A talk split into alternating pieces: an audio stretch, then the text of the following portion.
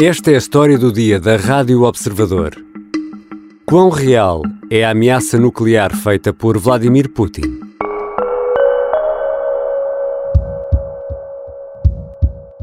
В ход пошел и ядерный шантаж. Речь идет не только о поощряемых Западом обстрелах Запорожской атомной электростанции. Что грозит Nesta declaração, o presidente russo acusa a NATO de usar o poder nuclear para fazer chantagem. Diz que não está a falar da central de Zaporizhia. Vladimir Putin diz que se refere a altos dirigentes da NATO que terão admitido usar armas de destruição maciça contra a Rússia, armas nucleares. о возможности и допустимости применения против России оружия массового поражения, ядерного оружия. Numa comunicação ao país, a primeira desde o início da guerra, Putin lembra que tem armas, algumas mais modernas do que as da NATO, segundo explica, e não hesitará em usar todo o seu arsenal contra qualquer ameaça e remata dizendo: Isto não é bluff. Для защиты России и нашего народа мы, безусловно, используем все имеющиеся в нашем распоряжении средства. Это не блеф.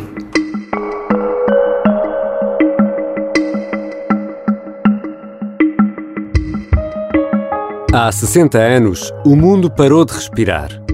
Em outubro de 62, o presidente norte-americano Kennedy impôs um bloqueio naval a Cuba perante a possibilidade de instalação de armas nucleares soviéticas a menos de 200 quilómetros dos Estados Unidos.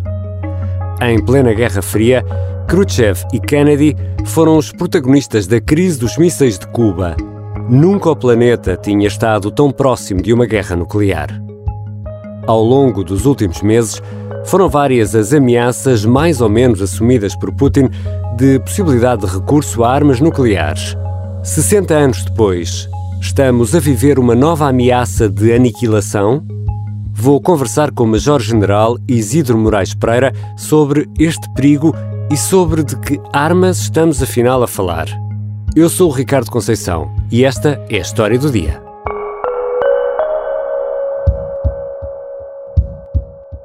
Bem-vindo, Sr. General Isidro Moraes Pereira. Muito obrigado pelo, pelo convite que me endereçaram. Vamos uh, começar por uh, perceber que tipo de armamento estamos aqui a falar. Quando ouvimos falar em, em nuclear, uh, vem-nos à memória os cogumelos atómicos, a, a, devastação em Hiroshima e Nagasaki no Japão. O poderio bélico hoje à disposição das grandes potências é muito superior àquele que vimos no final da Segunda Guerra Mundial.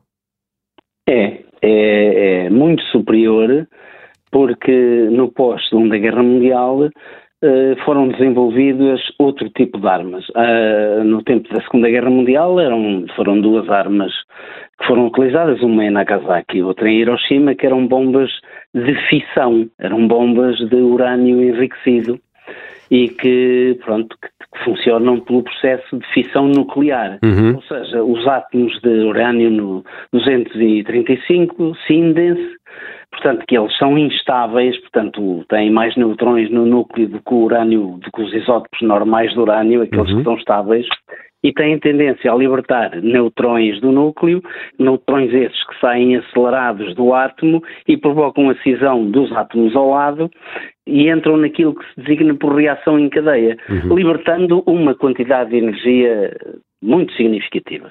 Bom, isto são as armas de fissão. E estávamos as armas que foram utilizadas, uma delas tinha o equivalente, eu quando digo quilotoneladas, é o equivalente em trinitotolueno, Hum. que é a substância que nós conhecemos por TNT. Hum. TNT. Portanto, eram, eram, eram armas de uma de 25 quilotoneladas, ou seja, 25, o equivalente a 25 mil toneladas de TNT, e 25 quilotoneladas, e outra de, de 20 quilotoneladas.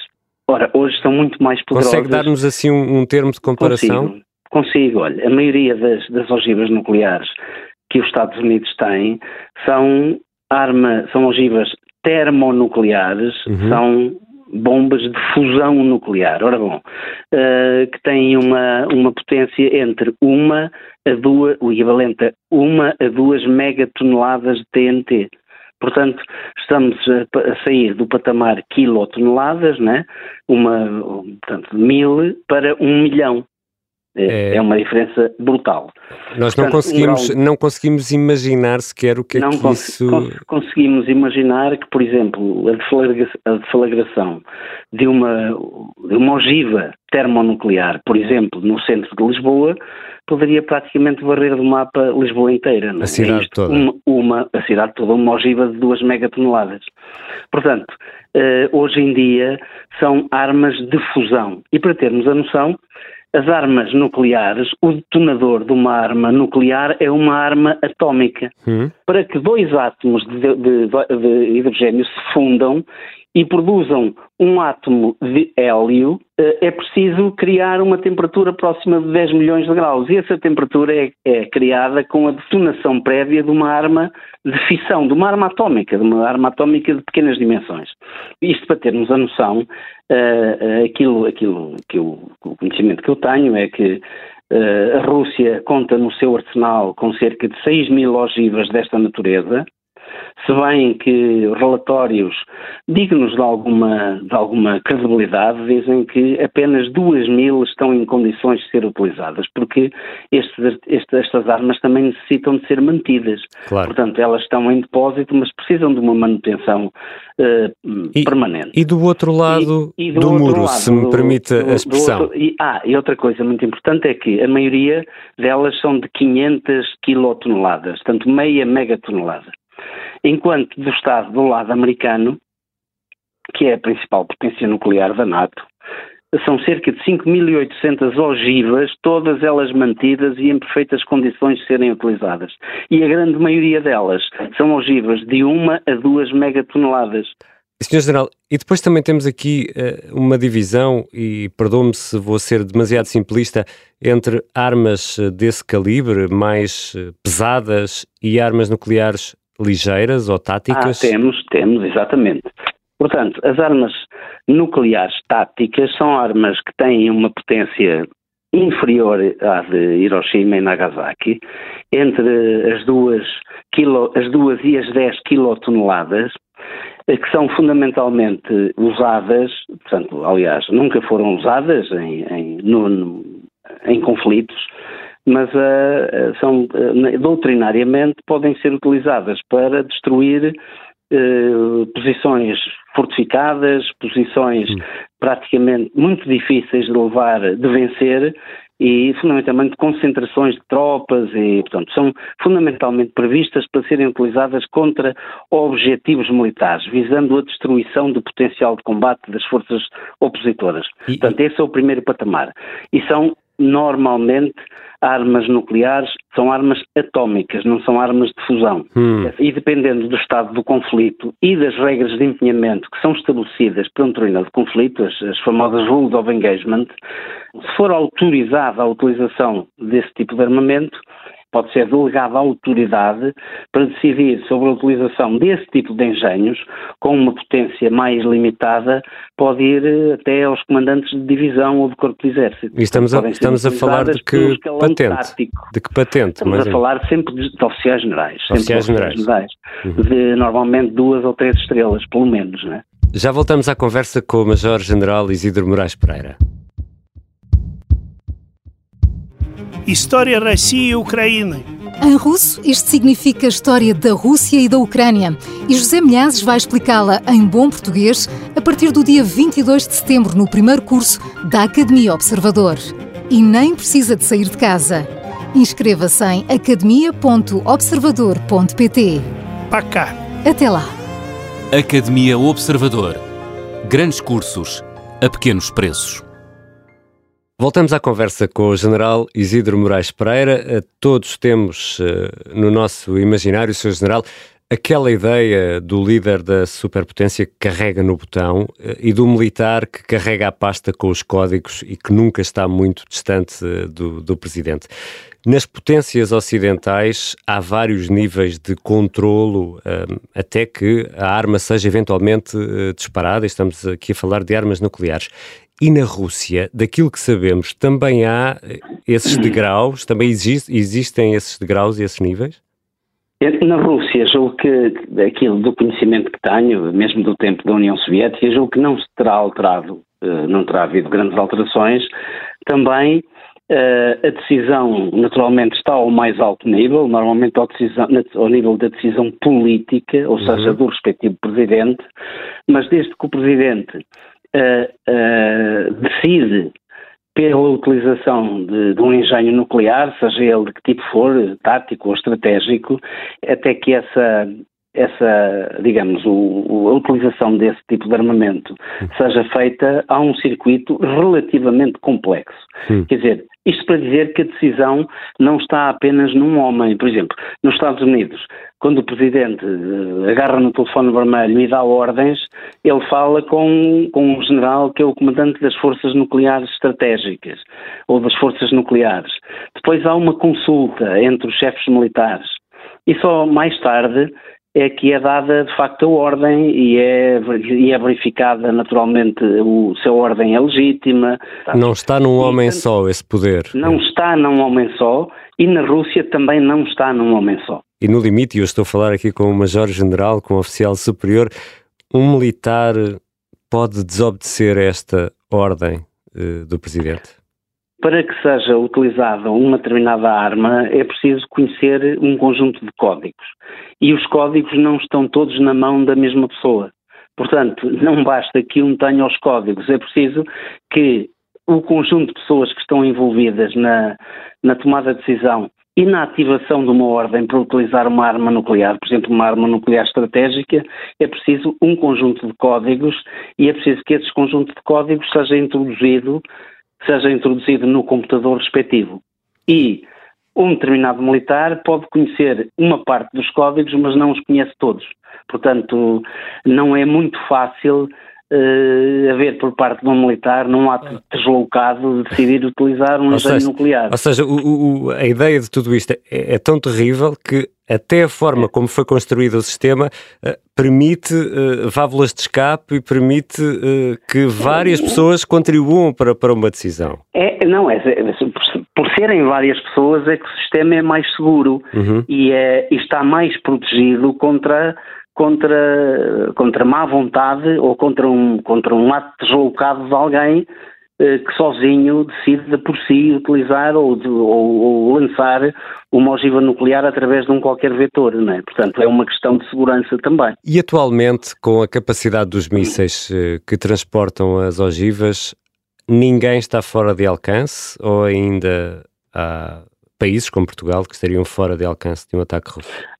Não, quer dizer, Portugal está dentro do alcance do, dos vetores, eh, dos vetores, porque a Rússia tem mísseis com alcances, com alcances que vão até os 20 mil quilómetros, até um, há um míssil, há um míssil que é o Satan 2, que ainda há bem pouco tempo se fizeram, o Putin fez questão de mostrar ao mundo que tinha um novo míssil designado por Satan 2, que é capaz de atingir os Estados Unidos pela órbita do Polo Sul. Portanto, Portugal não está livre de ser atingido por um desses mísseis. Uhum. Portugal poderá estar mais exposto que muitos, mais, muitos outros países, porque nós, nós não temos sistemas modernos de defesa antiaérea baseados em terra.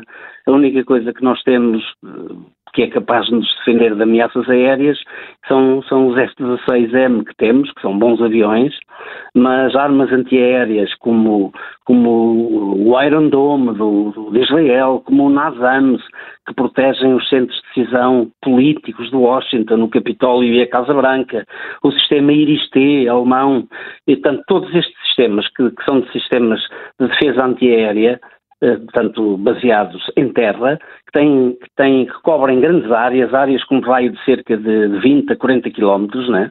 Uhum. Uh, nós não temos esse tipo de armamento. Portanto, nós estamos ainda mais expostos, porque, bom, de qualquer maneira, existe um escudo de defesa antimíssil da NATO. Da NATO. Fundamentalmente, uh, são fundamentalmente mísseis Patriot americanos, alguns deles uh, portanto, localizados na, na, Alemanha, hoje também alguns na Polónia, julgo que na Roménia Funcionam também há. como muralha, não é? Portanto, funcionam, é, é, é, o, é o chamado escudo de defesa antimíssil. Nós estamos um bocado protegidos, estamos protegidos de alguma forma por escudo de defesa antimíssil dos outros parceiros da NATO e da NATO em si mesmo, mas defesa antiaérea próxima, tirando, tirando a defesa tirando alguns mísseis Stinger que ainda temos de curto alcance, uhum. uh, temos os, os aviões F-16. Agora temos uma grande lacuna que é a inexistência de sistemas de defesa antiaérea de médio e de longo alcance baseados em terra, capazes de, de, de defenderem defenderem o território nacional contra mísseis e drones e, e, aviões e helicópteros e outro tipo de ameaças vindas do ar. Em outubro assinalam-se uh, os 60 anos da crise dos mísseis de Cuba. O Sr. General uh, diria que este uh, é o momento mais perigoso dos últimos 60 anos ou é um bocadinho exagerado pensar nisto? Bom, de facto a crise dos mísseis de Cuba foi um dos momentos mais perigosos em termos da possibilidade de haver um confronto nuclear. E eu julgo que essa, essa ameaça, tipo a espada de Damocles, sempre, sempre esteve sobre a nossa cabeça durante o tempo da Guerra Fria. Só que existia aquilo que nós designamos na gíria militar e estratégica pelo, pela lógica do MED, da, da, da, da, destruição mútua assegurada, MEDA no acrónimo inglês, né? Uhum. Mutual Assured Destruction. Portanto, todos nós sabíamos que uh, qualquer uma das potências podia iniciar um ataque nuclear, só que a retaliação era de tal maneira que os ganhos não compensariam as perdas, né? A nuclear war cannot be won and must never be fought. E encontra paralelo com a situação atual? Eu, eu diria que depois do, da crise dos mísseis de Cuba, nunca entendeu sobre o mundo, e quando digo mundo, digo sobre mais aqui a Europa, a Europa e o mundo ocidental, nunca nós tivemos uh, tão perto da possibilidade de existir a utilização desse tipo de armas, começando se calhar pelo patamar mais baixo.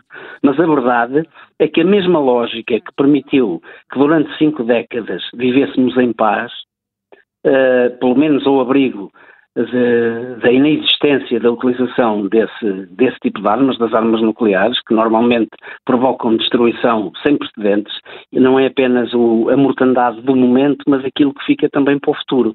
Agora, dito isto, Uh, de facto, esta, esta ameaça velada do Putin já tinha sido verbalizada uh, por, por Medvedev e por, e por uh, até por outros até por outros responsáveis e ideólogos próximos de Putin, como Alexander Dugin e outros, mas desta forma tão explícita.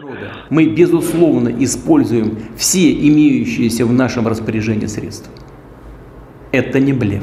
Em que ele teve o cuidado de dizer e isto não é bluff. Parece-me que.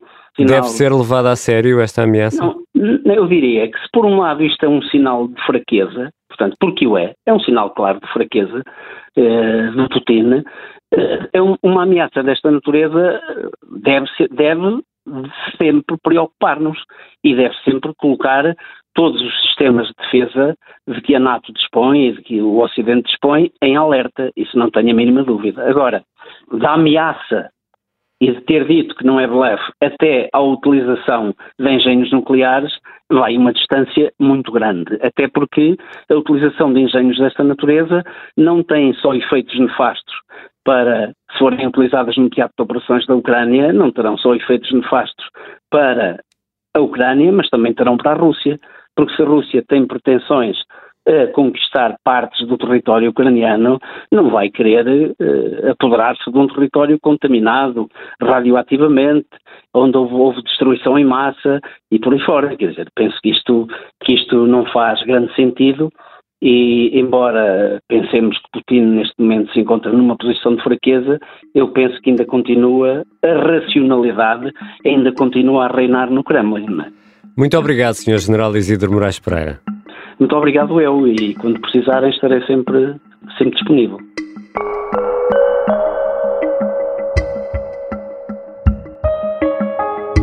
O Major-General Isidro Moraes Pereira tem sido presença assídua na Rádio Observador e também nas televisões para comentar os avanços da guerra. Esta foi a história do dia. A sonoplastia é do Diogo Casinha, a música do genérico do João Ribeiro. Eu sou Ricardo Conceição. Até amanhã.